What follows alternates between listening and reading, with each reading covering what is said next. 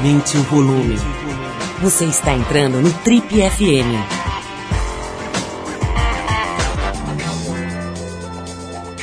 Oi, eu sou o Paulo Lima e a gente começa agora mais uma edição do Trip FM, que é o programa de rádio da revista Trip. Já são mais de 32 anos no rádio brasileiro. Bom, no programa de hoje a gente recebe um nome importante do empresariado brasileiro. Estamos falando do Davi Pfeffer, que preside a Suzano Holding e, e é presidente também do Conselho de Administração da Suzano Papel e Celulose. Considerado um dos empresários mais relevantes aí do Brasil. Davi vem falar com a gente sobre as transformações enormes que estão acontecendo no mundo dos negócios hoje em dia. Mostrar um pouco da visão dele sobre como é estar à frente de uma empresa de grande escala, né, sobre poluição, sobre plantio de eucalipto, um monte de coisa bem interessante sobre meio ambiente, evidentemente, né, uma empresa bastante ligada a esse assunto. É, muita coisa interessante aqui sobre o mundo corporativo e sobre como pensa uma pessoa que está no comando de uma corporação grande. O empresário Davi Pfeffer hoje no Trip FM com a gente. A gente abre o programa com Caetano Veloso e Irene, a música do segundo disco dele que foi lançado em 69 e que leva o nome do cantor e compositor. Depois do Caetano tem Davi Pfeffer, presidente da Suzano Holding, falando a gente, com a gente hoje aqui sobre a vida do mundo corporativo, o futuro desse tipo de atividade, desse tipo de corporação, meio ambiente, várias coisas interessantes hoje com Davi Pfeffer aqui no Trip FM.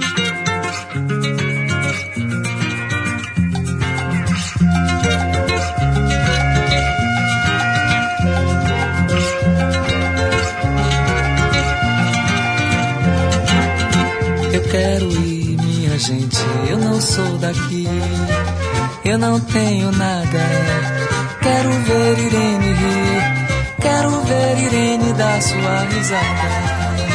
Eu quero ir, minha gente, eu não sou daqui, eu não tenho nada. Quero ver Irene rir, quero ver Irene dar sua risada.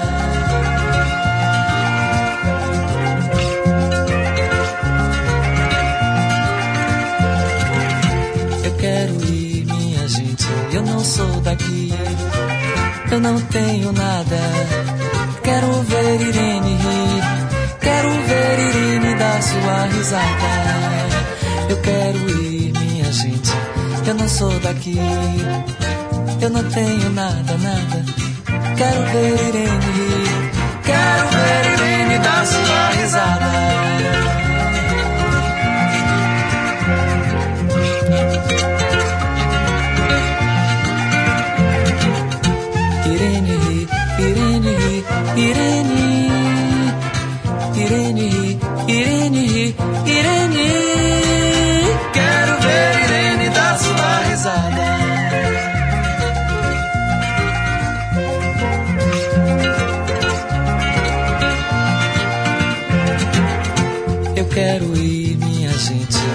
Sou daqui. Eu não tenho nada. Quero ver Irene rir ver Irene dar sua risada. Eu quero ir, minha gente, eu não sou daqui. Eu não tenho nada, nada, nada. Quero ver Irene rir, quero ver Irene dar sua risada.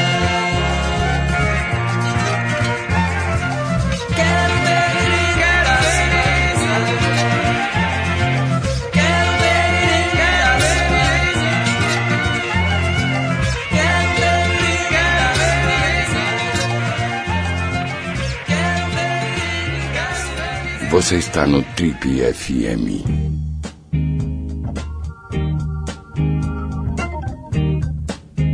Bom, hoje a gente tem o enorme prazer de receber aqui para bater um papo o Davi Pfeffer. Ele é presidente da Suzano Holding e do Conselho de Administração da Suzano Papel e Celulose. É parceiro do Trip Transformadores desde a primeira edição e está à frente de uma grande empresa, uma grande corporação e de uma série de outras atividades, iniciativas bem interessantes sobre as quais a gente vai falar um pouco hoje. Né? A ideia é conversar com ele sobre, evidentemente, as grandes transformações e mudanças é, pelas quais o mundo está passando, o mundo corporativo por consequência também. Mas mais do que isso, falar da vida, falar dos valores, falar de como ele pensa, de como é que ele é, enfrenta aí essa aventura da vida. Davi, obrigado pela, pela, pelo teu tempo aí, eu sei como é que é a tua agenda. Obrigado por ter vindo aqui para bater esse papo com a gente, cara. Eu, eu que agradeço a oportunidade de estar aqui num, num, momento tão prestigiado, você e a Trip aí Pô, um prazer, cara, de verdade. Evolução. Obrigado. Olha, a primeira coisa é a seguinte, a gente nem começou a entrevista, a gente já estava falando sobre transição, né? Sobre esse momento. Eu acho que dá para dizer, muita gente boa está dizendo que é uma das maiores transições ou transformações da história da humanidade, né? Se a gente começar pela tecnologia, o que aconteceu nos últimos 10, 20 anos, é, em termos de tecnologia, já, já é radical próprio meio ambiente, nas transformações para o mal em geral, né? as grandes questões ambientais que estão afligindo o mundo, geopolítica, enfim, para onde a gente olhar, a gente vai ver transformação, para o bem e para o mal. É, no mundo corporativo em especial, né, cara, onde você está, representa, enfim, um papel importante de liderança, etc., tem também uma série de questionamentos, né? Como é que as corporações vão evoluir? Para onde esse modelo meio agigantado que as principais corporações acabaram é, implementando, para onde leva, né?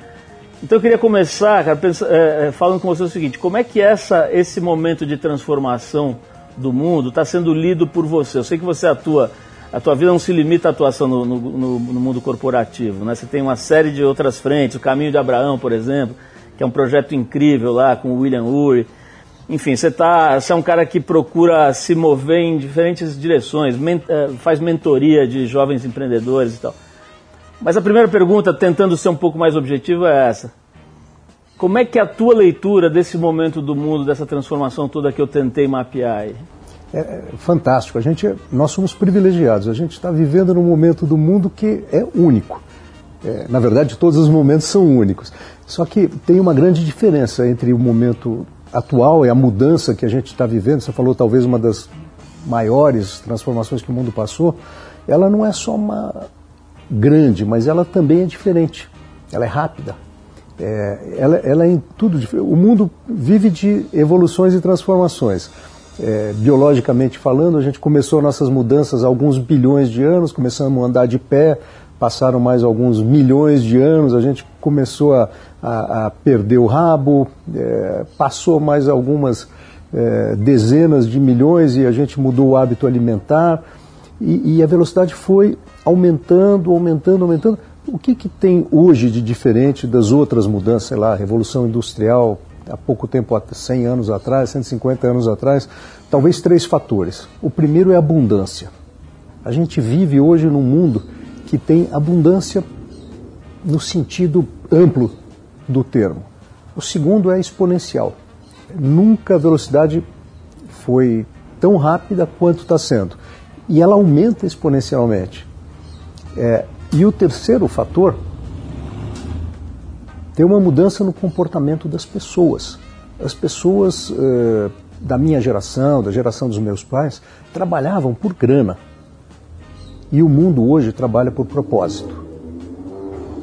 É, se você for no Vale do Silício hoje, você vai ver que as pessoas que estão lá falam assim: o que, que eu posso fazer para mudar a vida de bilhão, bilhões de pessoas? Como é que eu melhoro a qualidade de vida de bilhões de pessoas? Se o meu projeto, produto, serviço, o que for, se a minha vida ajudar a mudar a qualidade de vida ou alguma coisa que afete bilhões de pessoas, é, eu vou estar tá feliz. Por acaso eu também vou ganhar dinheiro. E talvez na cifra dos bilhões. Junto com isso tem uma outra componente que corre em paralelo desse mundo fantástico. Até pouco tempo atrás a gente tinha barreira tecnológica. E hoje em dia, a nível da ciência, tudo é possível. Cara, precisa falar isso de novo e devagar a nível da ciência, tudo é possível no mundo, Paulo. Você imagina, a gente está vivendo num mundo que não existe barreira. Nada é impossível.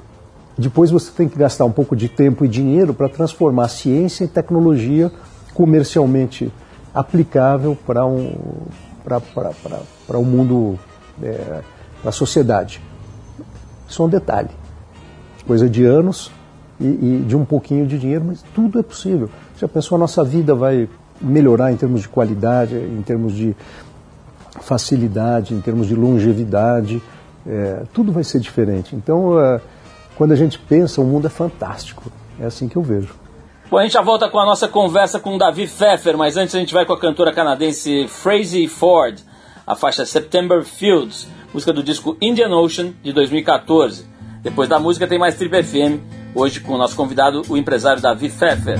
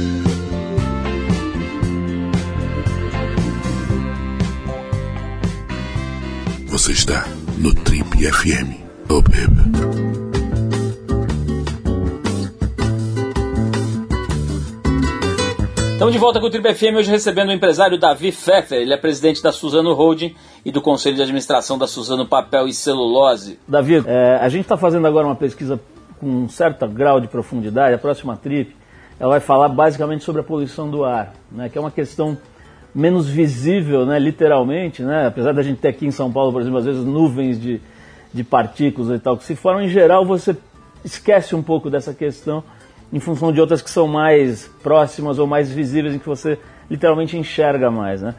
E as pesquisas que a gente faz, não precisa ir muito longe para descobrir dados bem alarmantes. Na né? questão, por exemplo, de câncer de pulmão em não fumantes, tem crescido bastante nos últimos anos em cidades como São Paulo. A poluição perigosa, danosa, mortal, ela não está mais é, localizada só em São Paulo, ela está em lugares antes impensáveis, inclusive no litoral.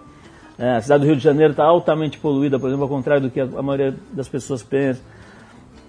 Enfim, tem essas questões todas. É, você, a gente sabe que grande parte dessa poluição é emitida pelos automóveis, tem também a indústria. Você estando inserido, né, porque mais do que um, um, um, empresário, você tem um papel de liderança na sociedade mesmo, em uma série de frentes de atuação. É, mas especificamente na Suzana, a gente sabe que tem um investimento pesado em tecnologia ali, investimento em pesquisa. Né? Eu acompanho um pouco o, o, o instituto que vocês têm lá, tem uma floresta literalmente que vocês preservam e tal. É, eu queria saber especificamente como você lida com árvore, com celulose, com esse tipo de trabalho muito diretamente, né? Qual que é a perspectiva tua diante dessa questão? Como é que a Suzano, né, que é a empresa que você dirige, está encarando o fato de que, a gente, de que a gente tem que se preocupar bastante com a questão ambiental? Não é mais uma coisa distante, uma coisa que já está pegando literalmente pelo, por dentro da gente.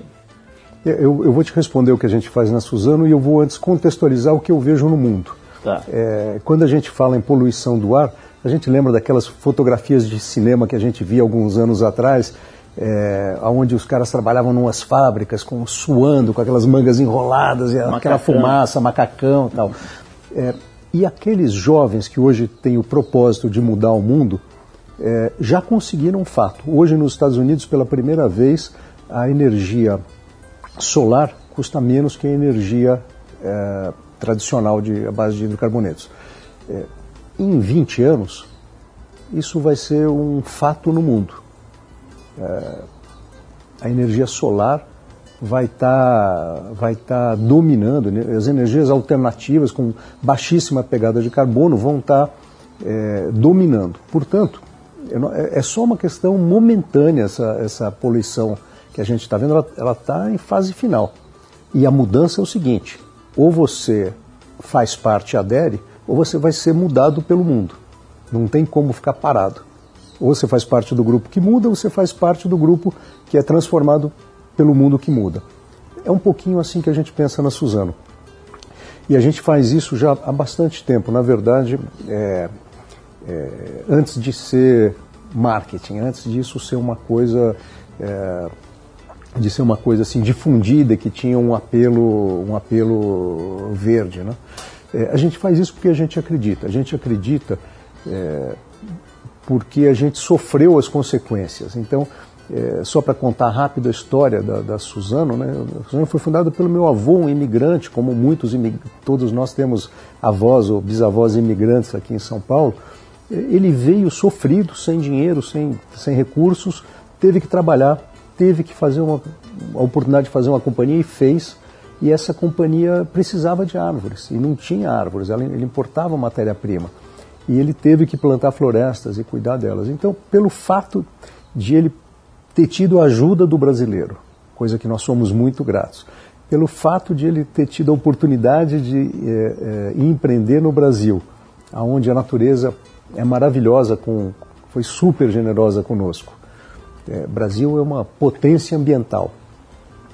É, a gente sempre devolveu para a sociedade um pouquinho daquilo que a gente recebeu, de forma a, a manter o ciclo é, é virtuoso desse crescimento. Então, a Suzano, ela realmente tem uma atitude bastante é, responsável para com o meio ambiente, para com a, a sociedade, é, dando até um pouquinho mais do que a lei exige de nós hoje, de forma que a gente é, tenha uma, uma companhia que tem uma pegada de carbono bastante baixa e que a gente está bastante preocupado com o, o, conhecido triple bottom line. Você falou de eucalipto, me deu oportunidade de fazer uma pergunta que talvez ajude a, a, a esclarecer um pouco. Né? Existe uma percepção de que eucalipto, da, da cultura do eucalipto é uma coisa nociva ao meio ambiente. As pessoas falam que você acaba tendo uma monocultura, que você enfim, acaba com a, a, outra vida, né, com a vida animal e a própria as outras espécies vegetais e tal. É verdade isso? Não é verdade? O que, que é exatamente essa coisa do eucalipto, que é a matéria-prima importantíssima lá para a Suzana? Igual veneno de cobra. É, depende de como que é feito, depende da dose. O veneno de cobra é, numa dose grande mata e o veneno de cobra numa dose pequena é o antídoto. O, o eucalipto é a mesma coisa. Se você plantar de uma forma é, eu vou chamar irresponsável, seguramente você vai é, fazer mal para a sociedade. E se você plantar de uma forma responsável, que é o que a Suzano faz, é, você vai fazer bem para a sociedade. Primeiro, porque ela não é nociva ao ambiente. É, do ponto de vista técnico, ela não traz nenhuma, é, nenhum malefício, ao contrário, ela traz benefícios. Você equilibra o meio ambiente, é, você planta isso dentro de um, de um equilíbrio, uma certa dose, né? você não ocupa toda a terra, você planta em mosaico, você planta com uma porção de tecnologias, é, você não planta perto do rio, você, enfim. Tem, tem tecnologias que fazem com que o meio ambiente eh, se desenvolva. A segunda é que você planta em áreas meio desertas. Dificilmente você vai plantar uma fazenda de eucaliptos é, num lugar onde a terra é muito valorizada. É, primeiro porque é, a cultura não justifica esse tipo de, de retorno Economicamente. economicamente. Segundo, porque o eucalipto é uma planta humilde, pobre. O eucalipto não gosta de uma terra rica, ele gosta de uma terra pobre. É um terreno mais arenoso, onde a raiz dele que é profunda vai buscar água lá no fundo. E, então, em geral, esses lugares são lugares que não têm um desenvolvimento social é, adequado. O meio ambiente está tá detonado pelo mau uso da sociedade, então as fazendas dos produtores de celulose como a Suzano e a nossa com certeza vão lá para revigorar o, o, meio ambiente, mas também revigoram a sociedade. Cria escolas, cria hospitais, gera riqueza e aquilo melhora o meio, o meio ambiente social. A gente vai para mais uma pausa para música. Dessa vez a gente vai para New Orleans com o cantor Lee Dorsey, a faixa Get Out of My Life Woman, de 65. Vamos ouvir então o Lee Dorsey mandando a mulher embora e depois a gente volta com o Davi Pfeffer falando com a gente sobre o mundo dos negócios, o mundo empresarial, hoje aqui no Trip FM.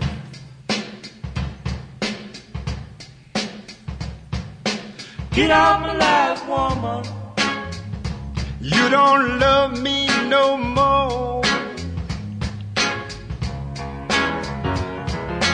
Get out my life, woman. You don't love me no more. Get out my life, woman. You don't love me no more. No. Get out the eye, teardrop. I've got to see my way around. Get out my eye, teardrop. I've got to see my way around. Yeah. Get out my life, honey. Nothing but a heartache by the pound. Get off my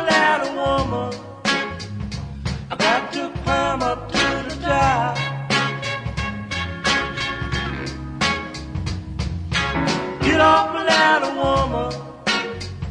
I got to climb up to the top. Oh, yeah. Get off my ladder, woman. And there is nothing gonna make me stop. Mm. Get out my way, woman. I've got to be moving on. Get out the way, woman. I've got to be moving on. Get out the way, woman. I've got to be moving on. Girl. Get out my life, woman. You don't love me no more.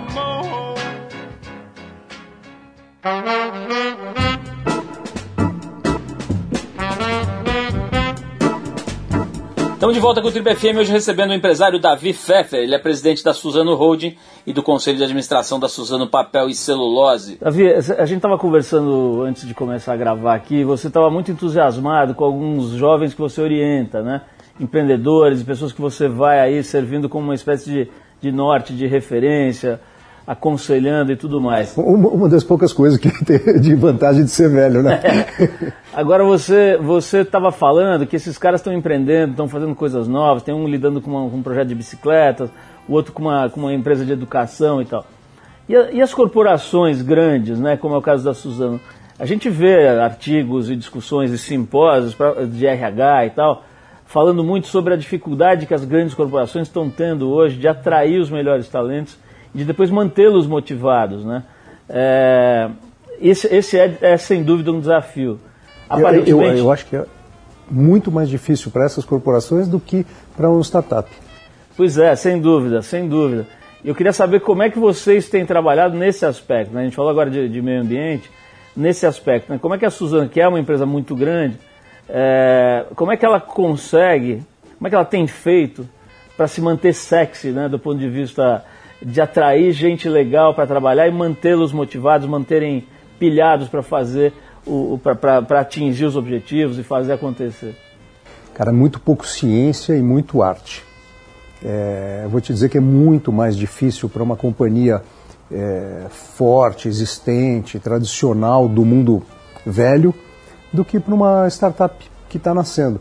Uma companhia do mundo novo que está nascendo, que, que começa sem ter o que perder e que as pessoas já têm essa cultura é, arraigadas nela, é, elas nascem com aquilo na mão. Para nós que somos é, é, acostumados a um sistema, ter que se reeducar a um novo sistema, o desafio é enorme. É uma, é, é uma mudança cultural que tem que preceder a mudança física da companhia.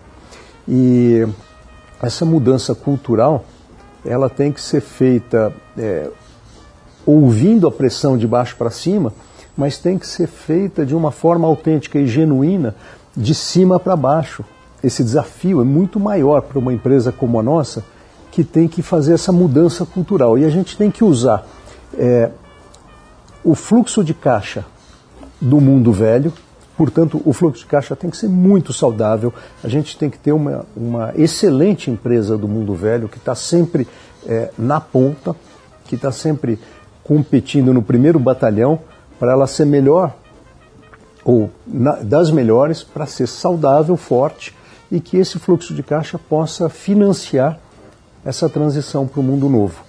É, ela é arriscada, tem muita velocidade, tem muito insucesso e, e faz parte mesmo de uma modelagem, né, esse crescimento. É, é, você constrói um, uma ideia, você modela a grosso modo, você prototipa, experimenta, é, se falha, mata rápido a falha, se está aparentemente indo bem, você é, reproduz o mesmo ciclo, prototipa de novo e reproduz o mesmo ciclo. É, isso para ser feito é muito difícil. Então você precisa primeiro mudar a cultura. Eu acho que no Grupo Suzano nós já estamos é, é, atentos à necessidade ou à oportunidade dessa mudança há, há, algum tempo. Estamos fazendo isso. Nós sempre tivemos uma, uma cultura de inovação. A Suzano é conhecida como a companhia que inventou a celulose de eucalipto, quer dizer, a companhia tem 92 anos, é, num corpinho de, de 50, e, e ela inventou há, há 50, quase 60 anos atrás a celulose de eucalipto no mundo, é, e veio fazendo outras inovações ao longo desse tempo, e agora está nessa é, busca de inovar ainda mais, e é uma revolução. E essa mudança cultural, então, está, tá, é, eu acho que começando a decantar dentro da empresa e, e vai surtir os efeitos aí a médio e longo prazo. Davi, você tem escrito por aí alguns artigos e falado sobre o, o líder empresarial 4.0, né? Queria que você explicasse que conceito é esse e até questionar um pouco a, noção de líder, né? Quer dizer, num certo sentido, a, a palavra líder talvez esteja até em xeque, porque por exemplo, a Singularity University, que está na moda agora, que todo mundo está olhando, é um centro de pensamento lá nos Estados Unidos e tal, fala muito sobre as organizações exponenciais, que continuam tendo liderança, claro, isso não vai desaparecer, mas elas são cada vez mais meros orientadores e observadores de um sistema que acaba se organizando por outras vias que não a piramidal, que não a vertical. Então, assim, sem querer é, dirigir essa resposta, eu queria saber o que, é o líder 4.0. Eu acho que um, um bom exemplo é o Paulo Lima. é, um cara que fez uma revista de papel com valores lá atrás, né? Pô, eu acredito em certas coisas, é, por isso eu não vou aceitar certas outras coisas. E ele foi transformando essa revista ao longo dos anos, e essa revista hoje é, se expandiu para uma porção de outras atividades, uma porção de outros filhotes. Talvez vai ter filhote muito mais poderoso do que os pais e, e rapidamente mudando, rapidamente envolvendo pessoas e fazendo isso mostrando é, para a sociedade coisas positivas, a despeito da enormidade de coisas negativas, mas botando luz sobre as coisas positivas de forma que você estimule esse é, desenvolvimento social caótico, né? que já não existe mais uma liderança, como você falou, é, estruturada, ela hoje é desestruturada. Como o nosso corpo humano. Qual é o líder do corpo humano? É o coração, é o pulmão, é o cérebro, é a alma? Ele é caótico, ele funciona num equilíbrio instável, onde todas as partes fazem parte do todo e todas são importantes. A sociedade, acho que 4.0 está migrando para uma estrutura desse tipo. Bom, a gente já volta com mais Davi Pfeffer e o, a visão dele sobre o mundo dos negócios no Triple FM, mas antes a gente vai com o mestre Johnny Cash e Further On Up the Road, faixa que a gente tirou do disco American 500 Highways, que é de 2006.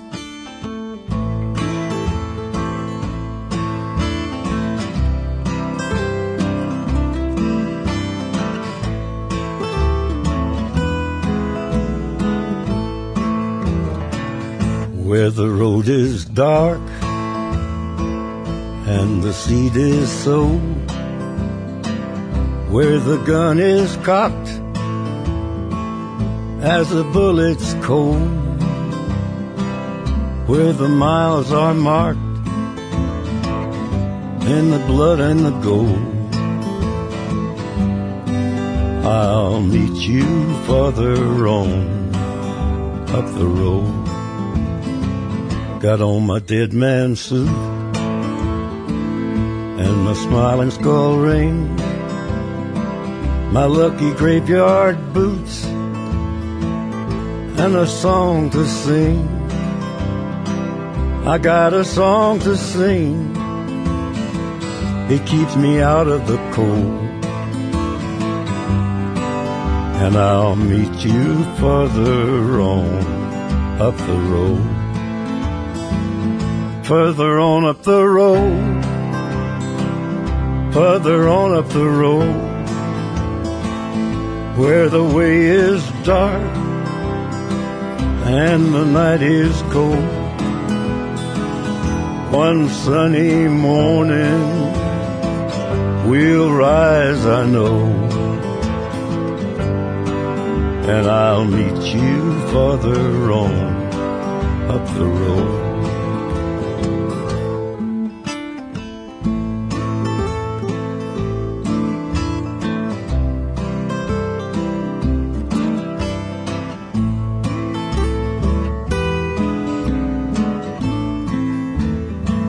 Now I've been out in the desert, just doing my time, searching through the dust, looking for a sign. If there's a light up ahead, well, brother, I don't know. But I got this fever burning in my soul further on up the road, further on up the road, further on up the road, further on up the road. One sunny morning, we'll rise, I know, and I'll meet you further on up the road.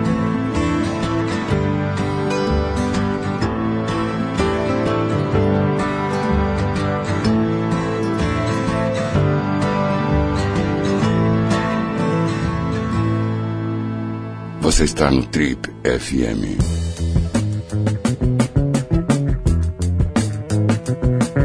Estamos de volta com o Trip FM, hoje recebendo o empresário Davi Pfeffer. Ele é presidente da Suzano Holding e do Conselho de Administração da Suzano Papel e Celulose. Davi, é, não há muita dúvida sobre o fato de o Brasil ser um dos piores ambientes para empreender. Né? É, bom, daria para enumerar, acho que nem precisa mais enumerar, né? em qualquer debate minimamente inteligente sobre, sobre o Brasil, você vai parar nas questões fiscais, nas questões trabalhistas, na legislação antiquada, enfim, numa, numa gestão uh, antiquada e equivocada do, do, da sociedade, do país e tal, do sistema legislativo, enfim. Ao mesmo tempo, cara, é um país de oportunidades incríveis, né? A tua família em, enfim, é, ao longo de três gerações aí conseguiu construir um patrimônio e uma, e uma empresa realmente pujante, que é uma das maiores do mundo. Como é que é, cara? Assim, o ambiente do Brasil é realmente tóxico em termos de empreendedorismo? Porque a imagem, inclusive como subproduto disso, né, a imagem de nós empresários, né, aquele que resolve empreender, resolve fazer alguma coisa, seja numa dimensão menor aqui como a gente na tribo, uma dimensão maior como a Suzana, em termos de superfície e tal, o fato é que a imagem da gente é ruim também, né? É, em geral, as pessoas ah, têm, têm uma, uma, certa admiração por uma certa coragem, uma certa capacidade de fazer as coisas acontecer, mas tem também um certo pé atrás, do cara ser meio malandro, né? A gente sente isso numa empresa pequena também. Que, que doideira é essa, Davi, do, do desse ambiente de um país que, que, com tanto potencial, lidar ainda com esse tipo de questão? Se tiver que fazer uma imagem, a gente podia imaginar que o Brasil é uma Ferrari com freio de mão puxado. A gente tem tudo para fazer nossa Ferrari andar a 300 por hora. Mas precisa soltar o freio de mão, precisa tirar essas amarras que você falou. E, e eu estou muito feliz de ouvir do, do governo atual é, o que ele está falando. O governo atual fala menos Estado, mais empreendedorismo. E essa é a fórmula do sucesso. Eu acho que o, o empreendedor, o empresário, o executivo brasileiro é, é um gênio. Esse cara é ótimo, esse cara é um mágico. Porque neste ambiente é, ácido, é, conseguir ter sucesso, em qualquer ambiente do mundo o cara vai ter sucesso. É, eu não acho que, o, que o, o, empresário brasileiro é esse malandro. Eu acho que as circunstâncias exigem que o brasileiro haja assim é, em havendo uma mudança dessas circunstâncias, é, ele vai agir de uma forma diferente. Eu acho que essa cultura, que hoje alguns podem entender como cultura, ela vai ser polida, vai ser melhorada. E eu acredito que o Brasil tem tudo para ser um, país de sucesso à medida que a gente tenha o Estado fazendo um papel mais de orientador, com uma mão bem mais leve, e a iniciativa privada é, com uma mão forte e potente, desenvolvendo de uma forma gentil é, esse país, usando um pouquinho do, do mote nosso lá. Davi, quando o cara chega numa, na tua posição, né, de comandar uma coisa, um negócio bem grande, né, gigante, dependendo da referência, gigante, como é que é a agenda, cara? O que, que, que você faz? O que, que é importante que você faça e o que, que é importante que você não faça? cada um não tem, não tem é, fórmula de sucesso. Não tem, na minha opinião, receita pronta. Eu, eu acho, e não é humildade, não é nada disso, é realmente uma, uma visão. É, eu acho que cada um vai encontrar a sua própria é, alternativa, o caminho que funciona melhor. Eu posso dizer um pouquinho do que eu fiz e que funciona bem para a gente. Eu procuro não fazer nada, nada, nada que os outros possam fazer e ter gente boa, melhor que eu, fazendo tudo que pode ser feito. E eu procuro aplicar o meu tempo naquelas coisas que talvez eu, eu tenha alguma competência maior para fazer e que os outros uh, não estão fazendo. Deixa eu, deixa eu, checar com você. Outro dia eu conversei, fiz uma entrevista semelhante com um outro grande empresário e ele me disse assim muito objetivamente, falou, olha, eu só faço duas coisas agora. Em procurar gente boa e zelar pela comunicação estratégica, cuidar da nossa voz. Faz sentido para você que essas duas coisas sejam indelegáveis? As, as duas, é, é, vamos dizer, não é agenda, mas prioridades. As duas é, prioridades que eu tenho na minha agenda é uma visão estratégica.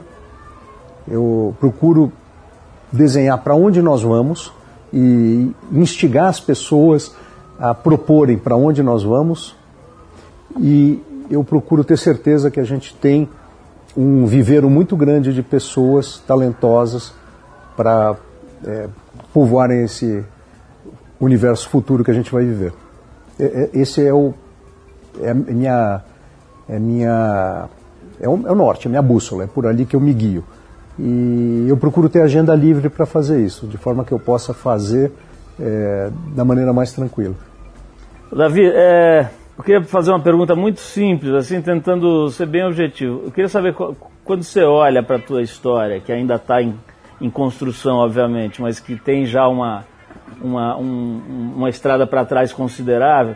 Eu queria saber, eu queria saber o seguinte, cara, qual é o teu maior arrependimento, se existe algum, e a coisa que você acha que mais acertou? Por exemplo, cara, acho que foi em 2003, né, que você é, resolveu profissionalizar a empresa, né, assumiu ali, você poderia, pelo menos do leigo que está vendo de fora, poderia ter tido uma outra atitude de querer um pouco de luz, um pouco de palco, né, de ficar ali no centro do palco, falar, bom, agora é minha vez de brilhar. E você surpreendeu bastante o mundo empresarial e tal, quando você rapidamente falou assim, não, é, esse palco eu vou pôr uma pessoa aqui, eu vou ficar lá atrás, na coxia, vendo essa visão estratégica, vendo para onde a gente vai no futuro, tarará.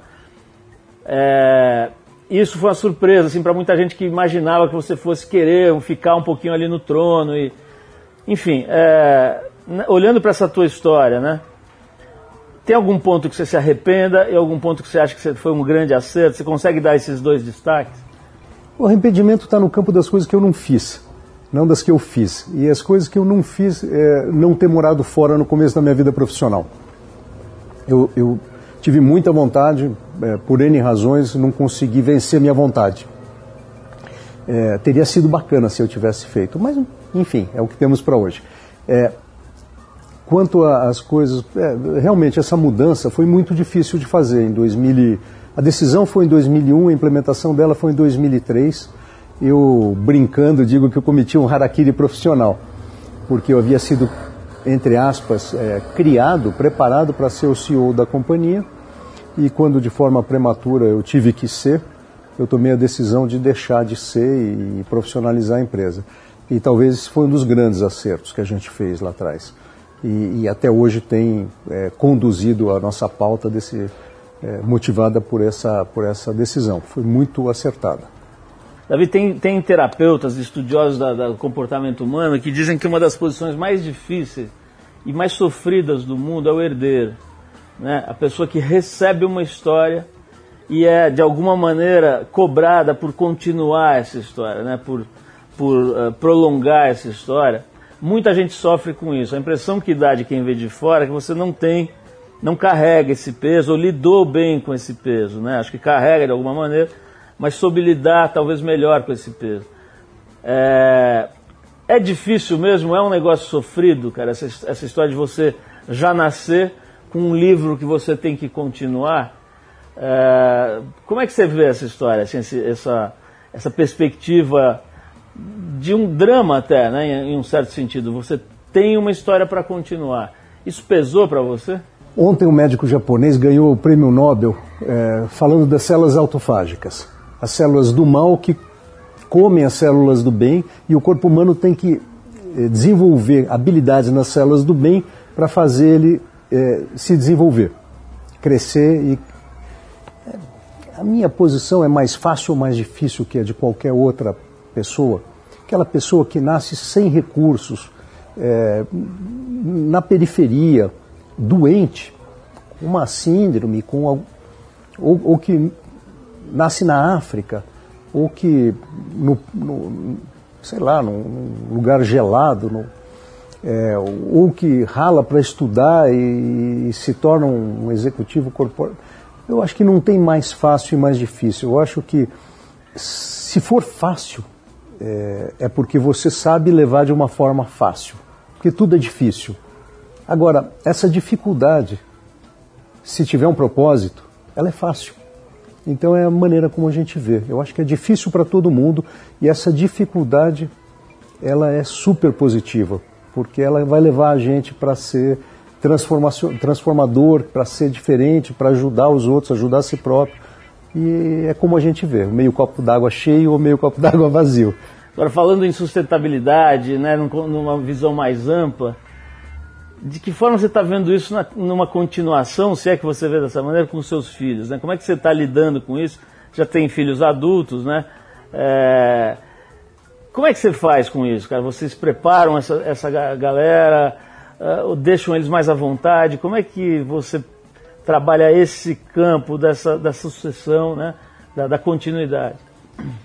Lá na, na, na, família a gente acho que tem um pouco de, de sorte com isso, porque é, a gente foi preparado para é, fazer o que a gente gosta e fazer da melhor maneira possível. É, nós temos, são 12 sobrinhos hoje, e esses 12 é, é, meus filhos e, e, os meus sobrinhos, portanto os 12 primos, eles estão sendo preparados é, para serem herdeiros, para serem acionistas, para serem bons acionistas e eventualmente para trabalhar na empresa. Aqueles que tiverem é, competência e por mérito próprio é, é, se candidatarem e conseguirem uma vaga, é, vão poder trabalhar na empresa. Hoje não tem nenhum, pode ser que. Eu acredito que tem alguns com vontade e com competência para que daqui a alguns anos poderão estar lá. Então a gente prepara eles para fazer isso. E, mas o mais importante é que eles sejam é, felizes, fazendo aquilo que eles sabem fazer de melhor, autônomos, produtivos e independentes. Com isso eles vão ser pessoas bem-sucedidas na empresa e fora. Ah, e, e só e, e, a gente faz isso de uma forma estruturada na empresa e é um trabalho muito bem feito, liderado pelo meu irmão Daniel. E ele prepara, é, talvez eu possa dizer assim, eu estou trabalhando no presente, ele está trabalhando no futuro. E ele faz isso de uma forma super bacana. Falando sobre futuro, Davi, a tua fotografia para o Brasil, você já falou que você está mais animado um pouco agora com essa governança atual, né? Mas eu queria projetar mais para frente aí, num cenário aí de 20, 30 anos. Você vê o Brasil menos desigual? Você vê o Brasil um pouco mais distribuindo um pouco melhor a riqueza, um pouco mais harmonizado? Você está numa, numa no grupo que aposta assim num futuro mais legal e tal, ou, ou você tem dúvidas quanto a isso? A concentração de riqueza é um mal que é, assolou o mundo nas últimas décadas. E os responsáveis por esse problema é, são as pessoas que estão no topo da pirâmide no mundo. No Brasil não é muito diferente. A gente tem que fazer ser diferente no Brasil. E a gente vai conseguir fazer ser diferente no Brasil. Eu tenho bastante convicção que daqui a uma geração, daqui a 20 anos, a gente vai ver um país muito mais igual, muito melhor. É, e que as coisas boas do brasileiro, da caipirinha, do samba, da música, do, do, do da falta de agressividade, vão se aliar a uma melhor distribuição é, de riqueza, de riqueza em todos os sentidos, na educação, é, na saúde e também na riqueza material, nas oportunidades. Eu faço parte desse grupo dos otimistas.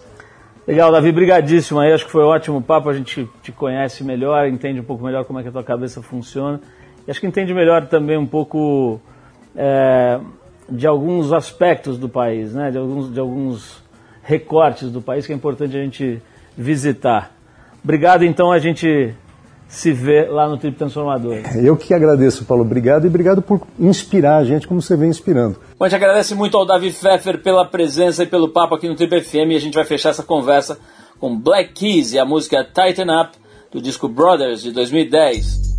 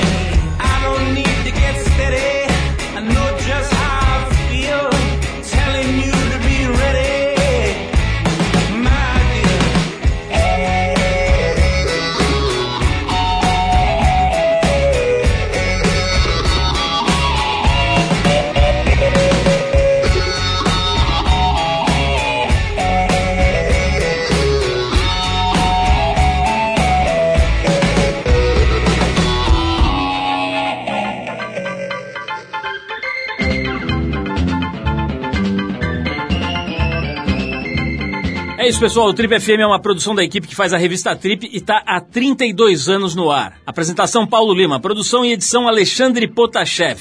Se você perdeu o programa de hoje ou quer escutar de novo, acesse o trip.com.br. Lá você vai encontrar um arquivo com centenas de entrevistas feitas por aqui nos últimos 15 anos. Você pode baixar essas entrevistas, escutar na hora que quiser e onde você quiser. Quer falar com a gente? Escreve para radio@trip.com.br. E para ficar mais perto do nosso trabalho, procura a gente no Facebook, Revista Trip. E na semana que vem a gente volta nesse mesmo horário com mais um Trip FM. Abração, até a próxima.